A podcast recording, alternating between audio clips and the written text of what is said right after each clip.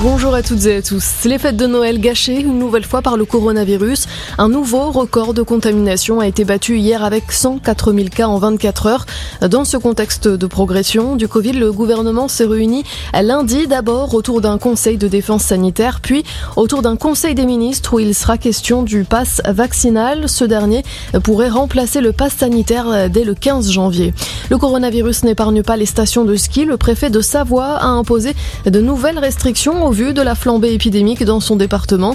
désormais, le masque est obligatoire en extérieur, en bas des remontées mécaniques et dans tous les endroits rassemblant du monde. La vente d'alcool est interdite à partir de 16h. Des soignants s'inquiètent du niveau de contamination des enfants. Ils signent une tribune dans le JDD pour alerter sur la circulation du virus chez les enfants et les adolescents. Ils demandent notamment à Olivier Véran, le ministre de la Santé, de récupérer la gestion de la situation sanitaire dans les établissements scolaires et de reporter la rentrée prévu le 3 janvier. Le Covid qui a provoqué l'annulation de plus de 6000 vols dans le monde ce week-end de Noël et 18 000 vols retardés selon le site FlightAware.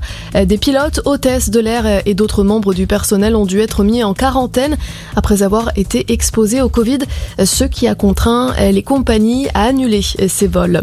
L'Afrique du Sud perd l'une de ses figures historiques, l'archevêque du Cap Desmond Tutu, défenseur de la lutte contre l'apartheid avec Nelson Mandela est mort aujourd'hui à 90 ans. Il avait notamment reçu le prix Nobel de la paix en 1984.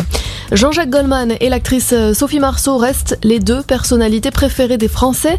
Le journal du dimanche vient de publier son classement. Le chanteur arrive en tête pour la onzième fois. Peu de changements cette année à part le spationaute Thomas Pesquet qui grimpe de 9 places et arrive deuxième devant l'acteur Omar Sy. Voilà pour l'essentiel de l'information. Bonne journée à tous.